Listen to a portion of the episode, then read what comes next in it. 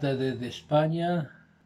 Buenos días a los amigos de Latinoamérica y saludos a todos en un nuevo programa de Arte Ahora en Televisión Mundo Digital.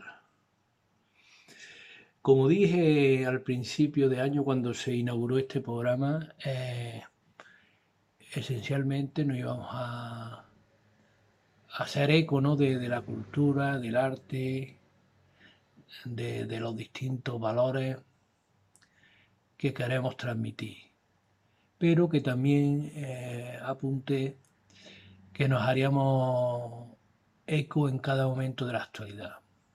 Y creo que, que quizás lo más actual actualmente es la guerra que existe en Ucrania. Con lo que hoy haremos un llamamiento a la paz,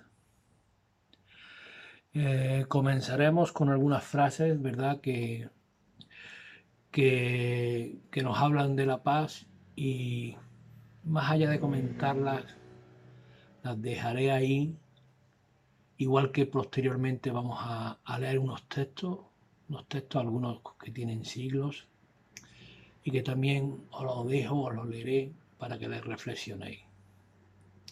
Comenzamos con esas frases. Mahatma Gandhi, líder espiritual indio. No hay camino hacia la paz, la paz es el camino. Tito Livio, emperador romano. Es mejor una paz cierta que una victoria esperada. Thomas Mann, escritor alemán. La guerra es la salida cobarde a los problemas de la paz. Rigoberta Menchu, Premio Nobel de la Paz. La paz no es solamente ausencia de guerra. Mientras haya pobreza, racismo, discriminación y exclusión, difícilmente podremos alcanzar un mundo de paz. Nelson Mandela líder sudafricano. Si quieres hacer la paz con tu enemigo, debes trabajar con él. Eleanor Roosevelt, activista estadounidense. No basta con hablar de paz. Uno debe creer en ella. Así podríamos seguir como por ejemplo también Juan Pablo II. La paz es un don de Dios y al mismo tiempo una tarea de todos. O Erasmo de Rotterdam, la paz más, más desventajosa es mejor que la guerra más justa.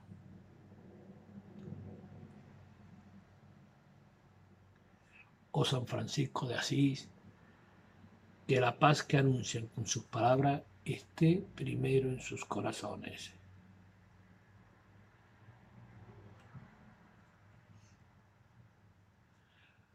Antonio Antoni de Saint-Exupéry, el creador o el autor del Principito, nos dice: Si queremos un mundo de paz y de justicia, hay que poner decididamente la inteligencia al servicio del amor. Bueno, yo creo que con esas frases eh, nos sirve un poco de preámbulo para el tema que hoy tratamos. Eh, sinceramente, eh, yo personalmente estoy consternado, ¿no? Eh, cuando uno observa, consternado, perdón, cuando uno observa que en el siglo XXI continúa recayendo el poder casi del mundo en una persona o en algunas personas, me asombra, me asombra porque considero y creo en el ser humano, creo en la bondad del ser humano. Y creo que la mayoría de los seres humanos estamos en contra de la guerra. Eh, pero para llegar a la guerra, esencialmente eh, es necesaria la verdad, como iremos viendo en, el texto eh, que hoy hablaremos. Sin la verdad todo se justifica. Cuando no se busca la verdad, todo es justificable. Hasta la guerra se ha justificado, ¿no? Hemos escuchado al presidente de, de Rusia como en nombre propio tomó la decisión por unas razones que él considera que con esas razones puede entrar y, eh, y crear o, dar alas a una guerra totalmente injustificada. Porque además de ello, además de que nunca se, puede justificar una guerra, eh, creo que es necesario, creo que todos lo hacemos, entender que Ucrania fuera nuestro país, que las zonas bombardeadas fueran nuestro lugar de, vida, nuestro lugar en donde vivimos, en donde los niños que lloran fueran nuestros hijos, en donde las personas que sufren fueran nuestros familiares y nosotros mismos, y, no tiene explicación. Bueno, eh, dicho eso, también quiero hacer una breve reflexión para que todos lo hagamos. Cuando uno está en contra de la guerra, está en contra de la guerra, la haga quien la haga. No se puede justificar la guerra. ¿Por qué lo digo? Hoy mismo, en donde todos los días tomo café, en donde leo la prensa a diario, alguien justificaba la guerra, echaba la culpa a los otros. Eh, las ideas políticas no pueden justificar una guerra. Uno tiene una ideología, más o menos, y, es respetable, es más, es, aconsejable ¿no? que cada persona pues entienda cómo, eh, cómo se debe organizar el mundo, ¿no? como esas ideas políticas. Pero eh, no puede uno estar en contra de la guerra cuando eh, los del bando contrario son los que lo hacen y cuando los hacen de tus propias ideas en el mundo justificarlas.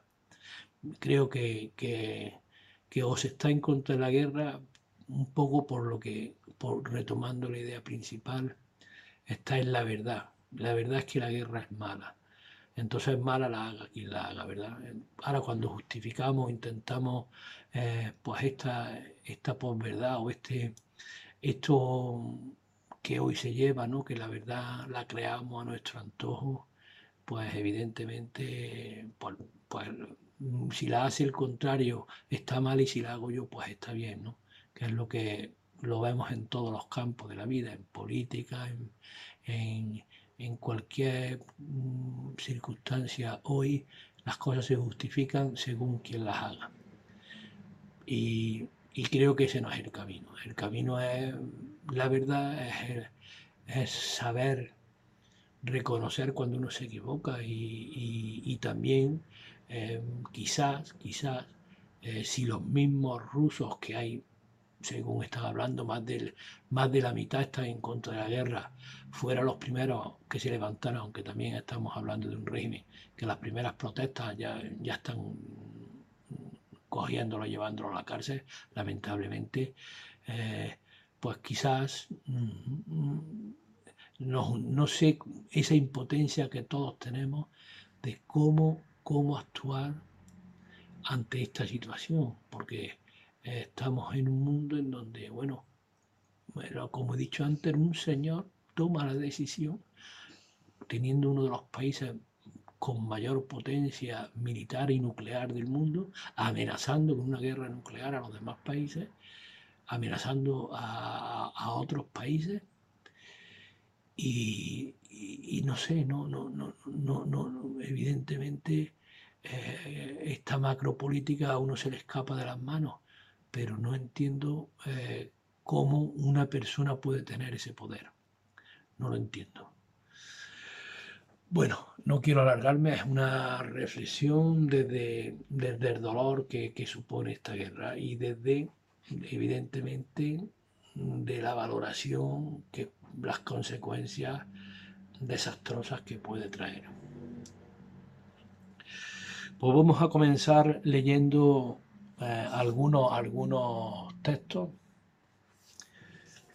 Por ejemplo, un trozo del diario de Ana Fran, ¿verdad? Todos conocen a Ana Fran. La paz es cosa de todos. Primero una pequeña reflexión. El hecho de que exista la guerra nos, nos fuerza a reflexionar, a pensar cómo es posible tanta crueldad. La indiferencia ante el mal de los inocentes el afán de resolver las diferencias mediante el incremento indefinido del sufrimiento, esta meditación honda nos lleva a concluir que hace falta una renovación radical de las mentes y los corazones. El texto de Ana Fran dice así. No hace falta mucha imaginación para comprender nuestra constante desesperación. ¿Para qué sirve la guerra? ¿Por qué los hombres no pueden vivir en paz? ¿Por qué esta devastación? Preguntas comprensibles, pero nadie les encuentra respuesta.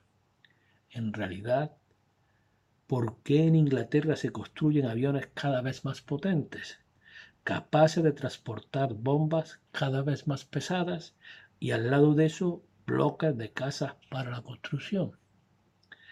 ¿Por qué se gastan cada día millones en la guerra? Y no hay un céntimo disponible para la medicina, los artistas y los pobres. ¿Por qué hay seres que sufren hambre mientras en otras partes del mundo se echan a perder los alimentos por superabundancia? ¿Por qué los hombres son tan locos? No creeré nunca que los responsables de la guerra son únicamente los poderosos, los gobernantes y los capitalistas. No, el hombre de la calle está también contento con la guerra. Si no fuera así, los pueblos se hubieran sublevado hace mucho tiempo. Los hombres nacen con el instinto de destrucción, de masacrar, de asesinar y de devorar.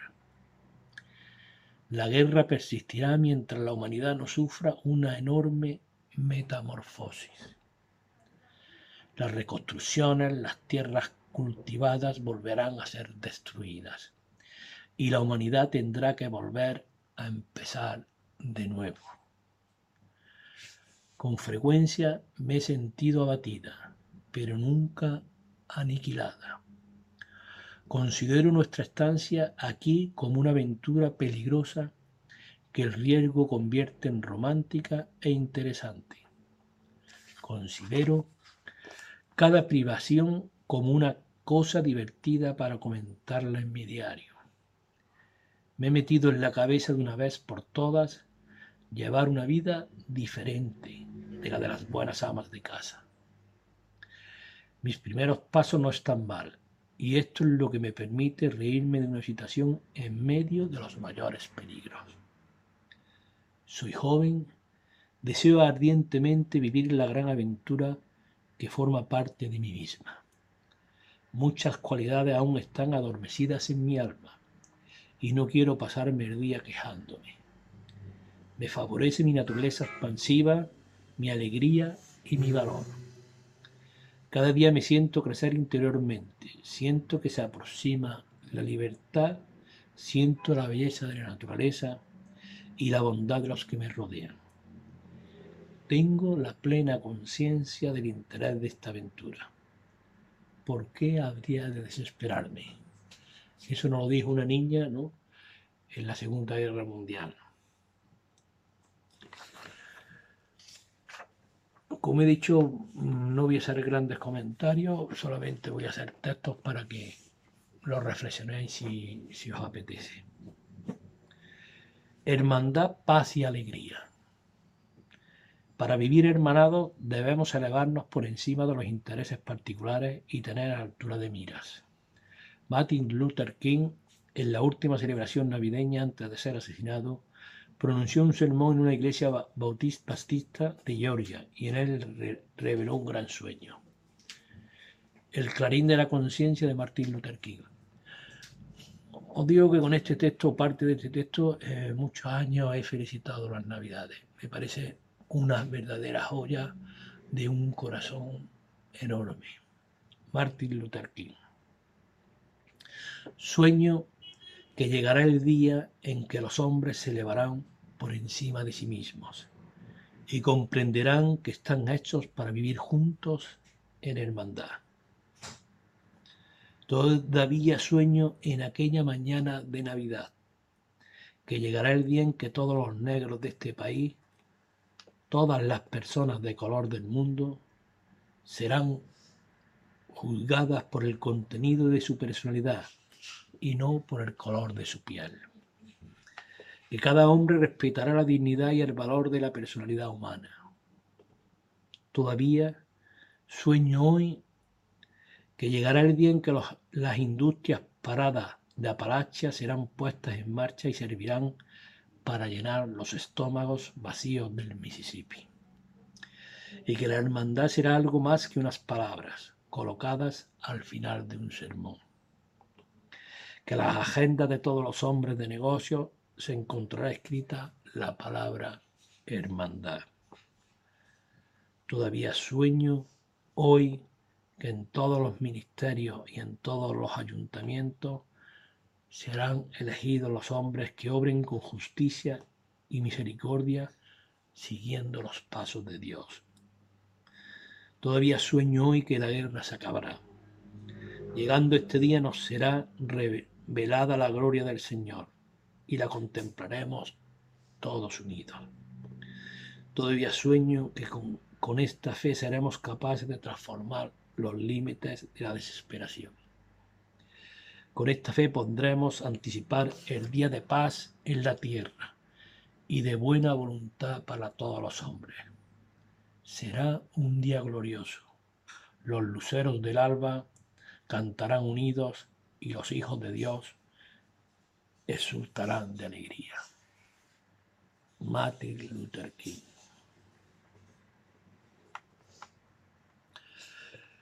Como sabéis que soy poeta, quiero también leer un poema que, se titula la, eh, que, está en el libro Pido la paz y la prada de Blas de Otero. Cuando la paz se pierde, todo se descabala y nada, tiene sentido si no se pone a servir a la recuperación de este bien perdido. La paz es el bien supremo. Y dice así. Aquí tenéis en canto y alma al hombre, aquel que amó, vivió, murió por dentro, y un buen día bajó a la calle entonces comprendió y rompió todos sus versos. Así es, así fue. Salió una noche escuchando, echando espuma por los ojos, ebrio de amor, huyendo sin saber a dónde. A donde el aire no apestase a muerto. Tiendas de paz, brisados pabellones, eran sus brazos como llama el viento olas de sangre contra el pecho, enormes olas de sangre contra el pecho, enormes olas de odio, ves por todo el cuerpo. Aquí, llegad, ahí, ángeles atroces en vuelo horizontal cruzan el cielo, horribles peces de metal recorren las espaldas del mar, de puerto a puerto. Yo doy todos mis versos por un hombre en paz, Aquí tenéis en carne y hueso mi última voluntad. Bilbao, 11 de abril 51.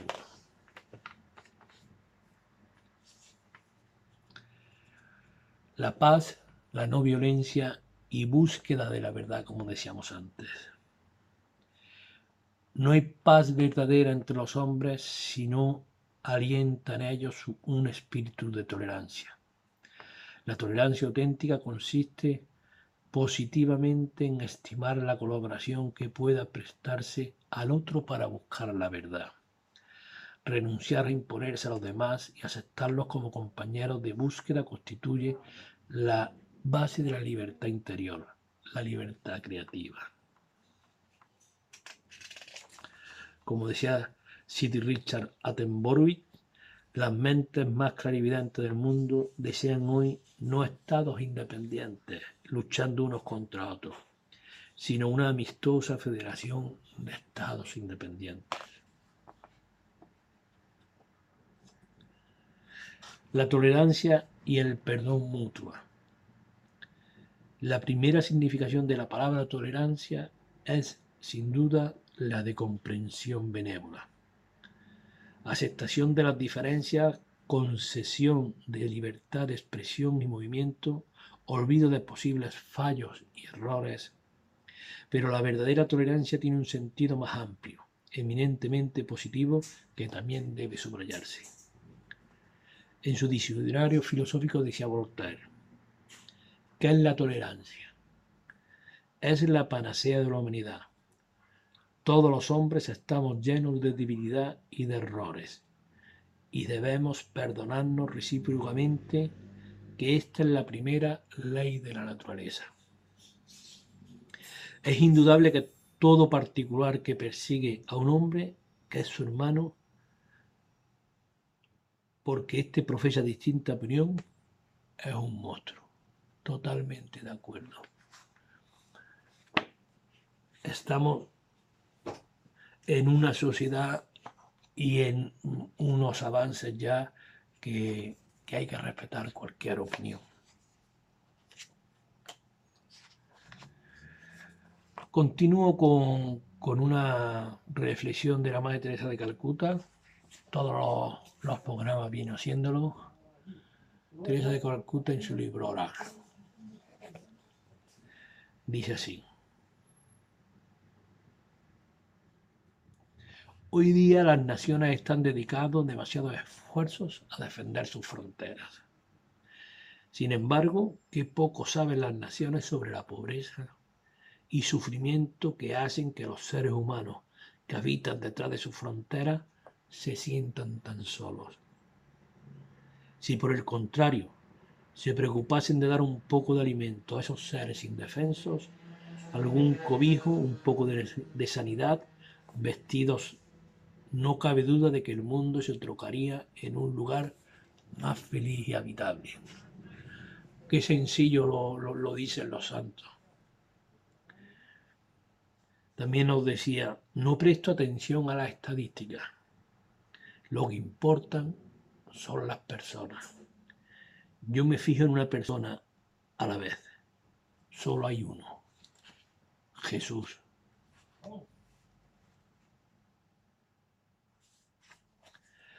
Pues ahí lo dejamos también esta, esta reflexión de, la Madre Teresa. Algo que iremos también leyendo y que mm, son algunos cuentos de Antonio de Melo. Hoy, en relación con la paz, como yo he dicho en mi reflexión al principio, entiendo que la verdad tiene que ir o forzosamente de la mano de la paz, de la paz y, de los, y del amor, ¿verdad? Porque sin verdad es imposible, justificamos cualquier hecho si no nos miramos en el espejo de la verdad. Os cuento eh, una de estas historias o reflexiones que se titula La tienda de la verdad. No podía dar crédito a mis ojos cuando vi el nombre de la tienda. La tienda de la verdad. Así que allí vendían verdad. La correctísima dependienta me preguntó qué clase de verdad deseaba yo comprar. ¿Verdad parcial o verdad plena? Respondí que, por supuesto, verdad plena. No quería fraudes, ni apologías, ni racionalizaciones. Lo que deseaba era mi verdad desnuda, clara y absoluta.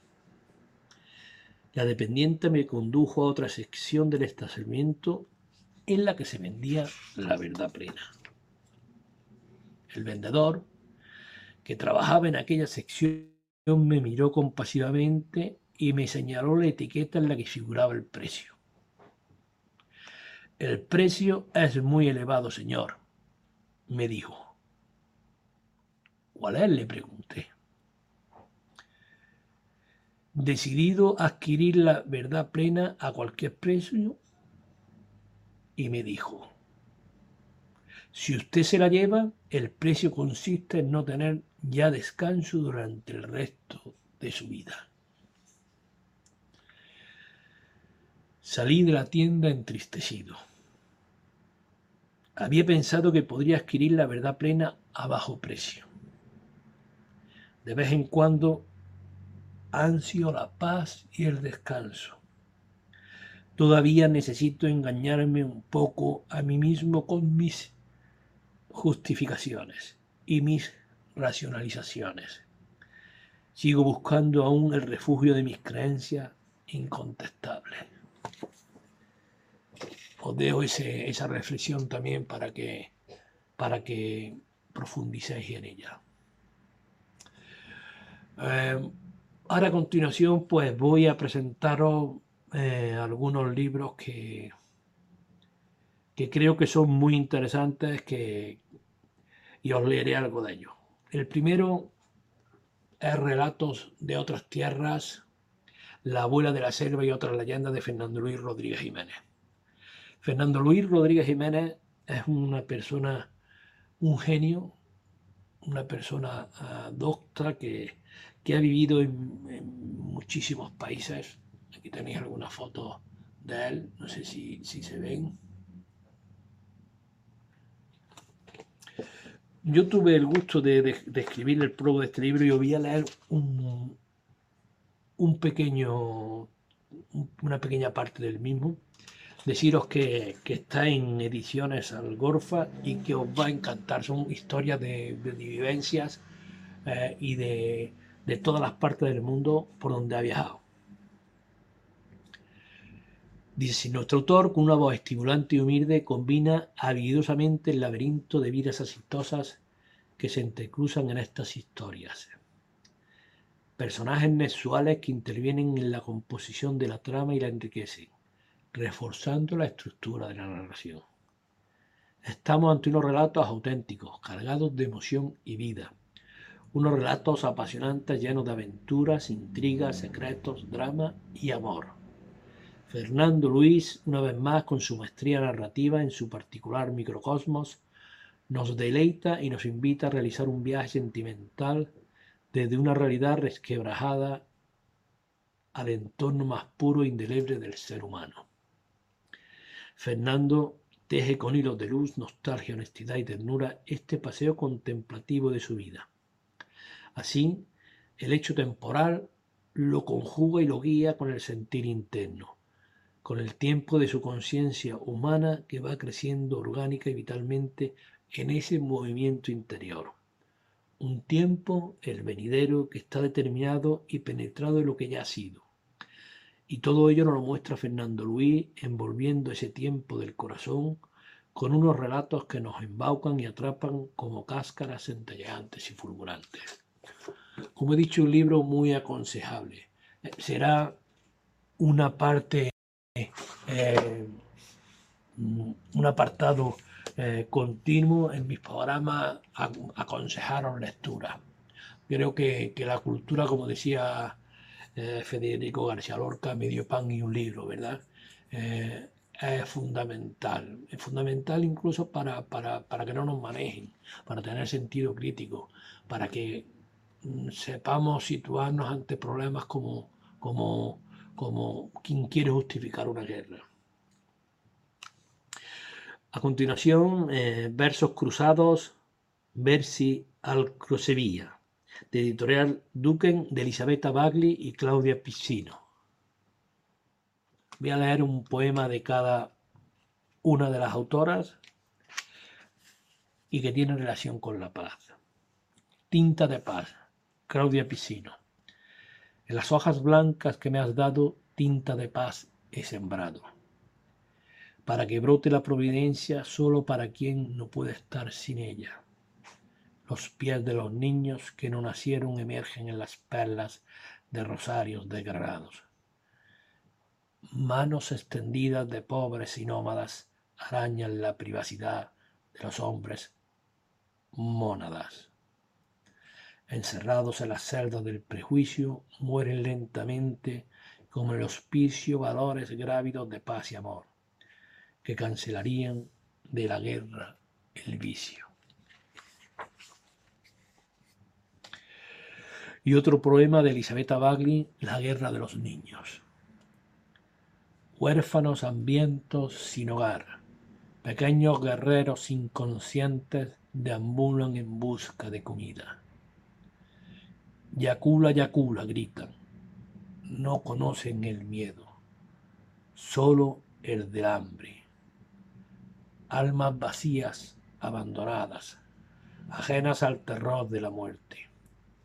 Ayudan allí al regimiento, donde se usan las armas para sobrevivir, donde agua y fuego apoyan vidas invaduras, preparándolas para la oscuridad.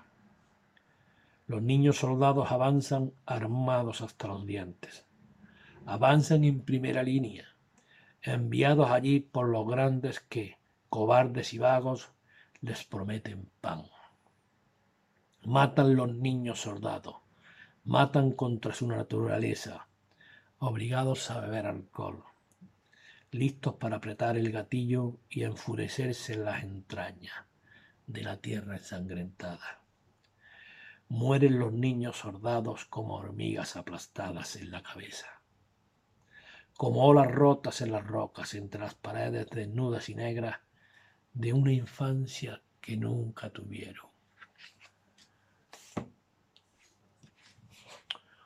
Otro libro que os quiero presentar es Geometrías, poesía en estado sólido de Olga RT. Aquí lo tenéis. Eh, lo podéis encontrar en Principio Cero. La editorial Principio Cero. Os voy a leer un poema cortito. Un libro muy aconsejable, como todos los que presento hoy. Promesa.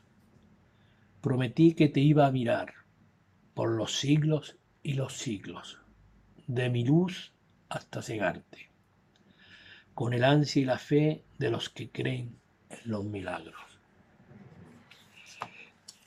Y una breve reflexión que nos une casi al final del libro que dice de parte del espíritu de este libro, como si nos hablara el espíritu del libro. Y nos dice así, me gustaría contarte algo. He vivido mucho tiempo dentro de la cabeza de mi creadora y después en estas páginas. Pero ahora lo que de verdad querría es que me cogieras con tus manos, me leyeras con tus ojos y me acunaras con tu pensamiento. Y cuando hayas terminado, no me guardes en una estantería. Te voy a pedir un favor. Me gustaría que me dieras otra oportunidad. Deseo, deseo que otros ojos y otros corazones disfruten de mi piano.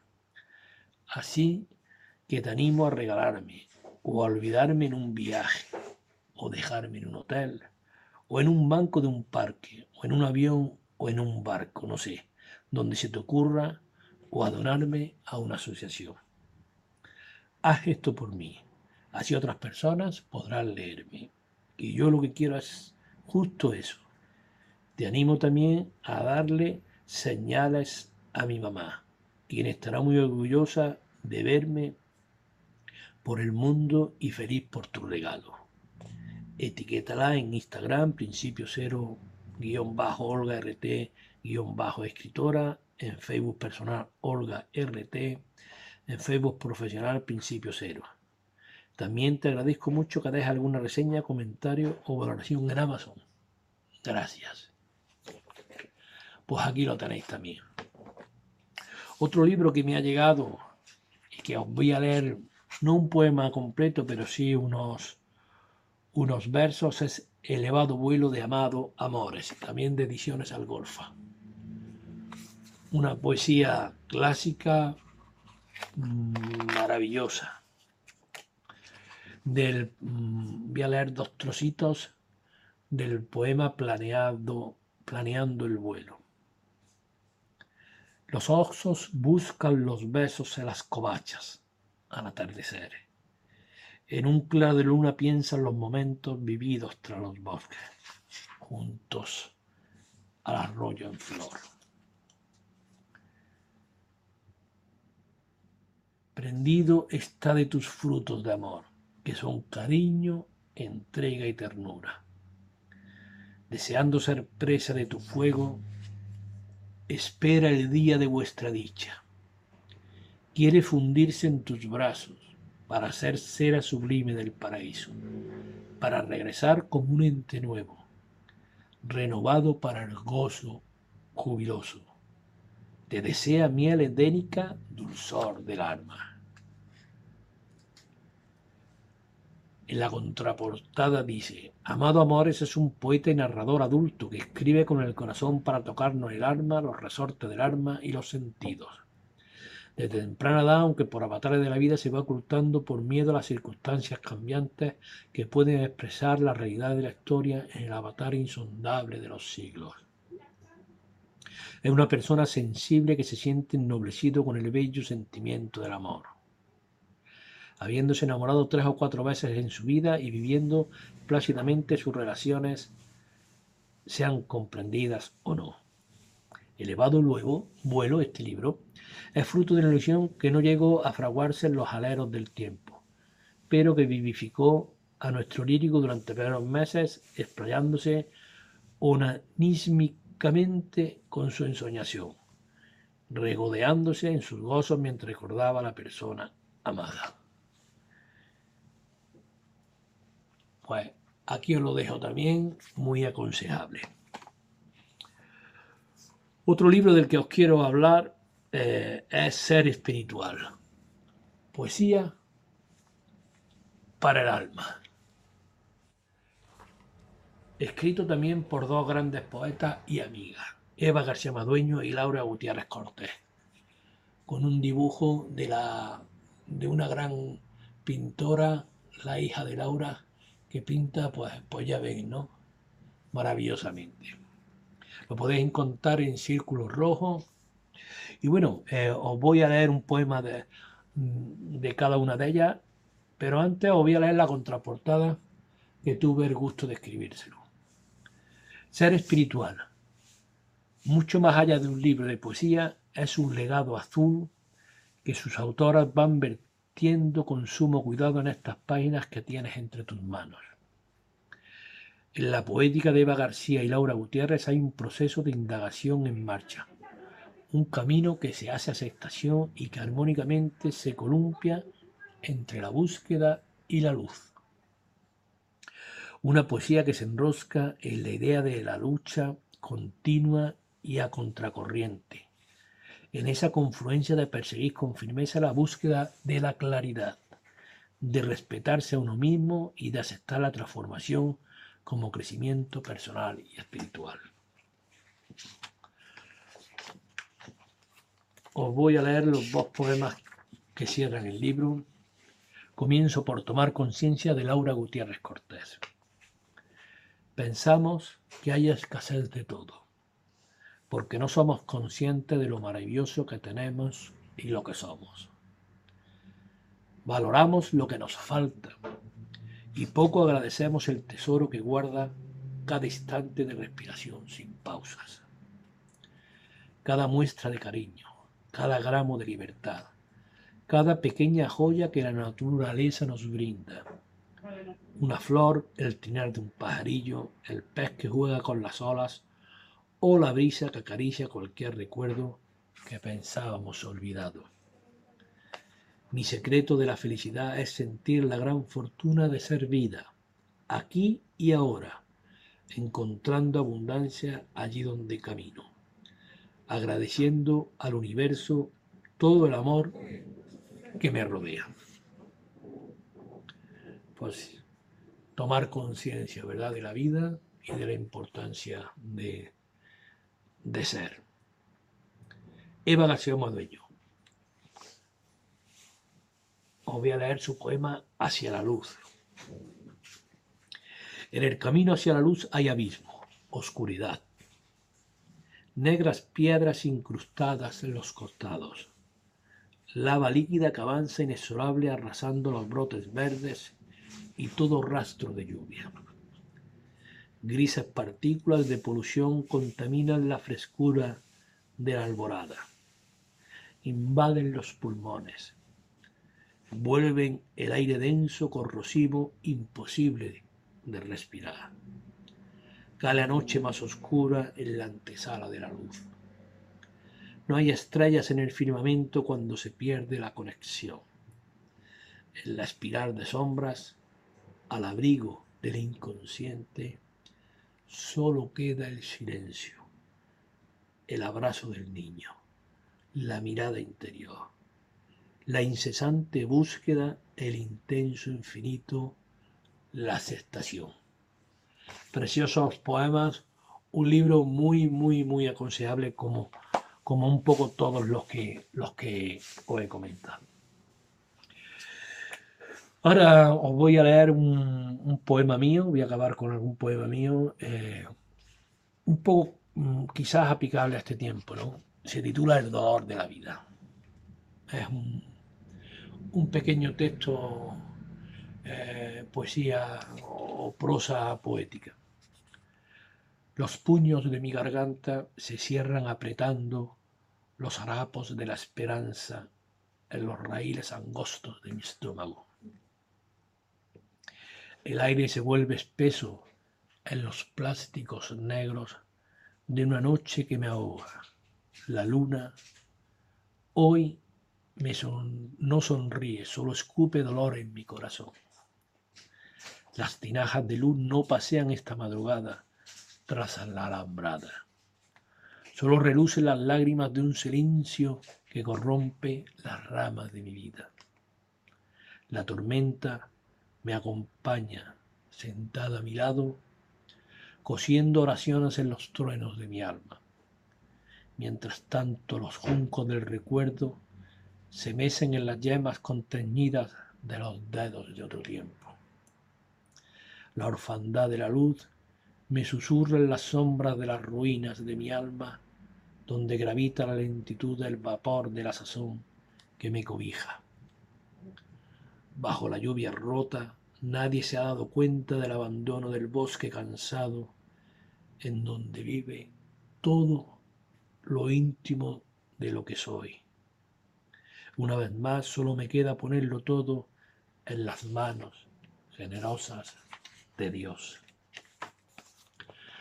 Códice Interior, el libro de la colección de poesía Pedro Garfia del Ayuntamiento de Cabra, que me publicó hace unos años. Otro poema que, he leído mucho en estos tiempos es Solo queda. También escrito antes de la pandemia y antes de estas guerras, pero que parece que refleja todas estas circunstancias que estamos viviendo. Solo queda, solo queda un silencio lleno de musgo un otoño que no cesa, una apertura llena de pájaros, un cronógrafo que nos observa.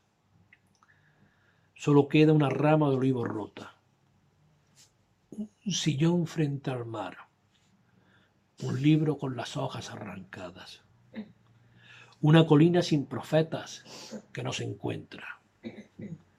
Solo queda una coraza tiznada de caminos, un arrecife impenetrable de ocres. Una multitud con la esperanza monótona. Un laberinto oscuro que nos halla. Solo queda. Solo queda un mundo boquiabierto ante el cual el hombre queda solo. Y para finalizar, eh, os voy a recitar un poema, es un canto más que un poema, quizás un, que quizás como un manifiesto eh, recogido en La Paz como Derecho, en el poemario, en una antología coordinada por Ramón Llanes, editado por la Fundación Cajasol, y que hago, ojalá se cumpliera manifiesto la civilización de la paz. Ya llega el tiempo, sí, ya es la hora de besar la naturaleza, de volar hacia los sueños, de regar con luz los corazones, de pintar estrellas en cada vida oscura, de dibujar sonrisas en cada rostro vacío, de transformar los individuos en personas, de cambiar zancadillas por abrazos, de anegar el gris con azul celeste, de subir sin pisar, de triunfar sin ser primero, de ganar sin derrotar, de levantar la cabeza y mirar a los ojos, de tender la mano como hermanos, de aflojar nudos y quitar cadenas, de alumbrar los caminos, de respetar la verdad, de regalar felicidad, de arrancar las espinas, de cobijar la alegría, de navegar en la fantasía, de hacer realidad la imaginación, de llenar la ilusión de, ilusión las miradas de los hombres, de saberse especiales cada uno de nosotros, de visibilizar lo invisible, de dar respuesta a la búsqueda, de fraguar el futuro, de acariciar el infinito, de desesperar a la soledad, de despertar en los delirios, de bailar entre las flores. Sí, ya es la hora de la civilización de la paz, de abrigar el amor, de fraguarlo y proyectarlo. Ahora, ahora es el tiempo de halagar a nuestros padres, a nuestros prójimos, de festejar la vida, de dar gracias, de dar bendiciones. Ahora, ahora al fin es el tiempo, es el momento de amar, es el tiempo, es el momento de Dios. Pues me despido hasta el próximo, hasta el próximo programa. Mm, gracias por haberme acompañado y que la paz se construya en este mundo en que vivimos. Que le dejemos un mundo en paz a los que nos siguen. Un fuerte abrazo para todos. TV Mundo Digital en vivo por YouTube Live, Facebook Live, conectando la cultura latina al mundo.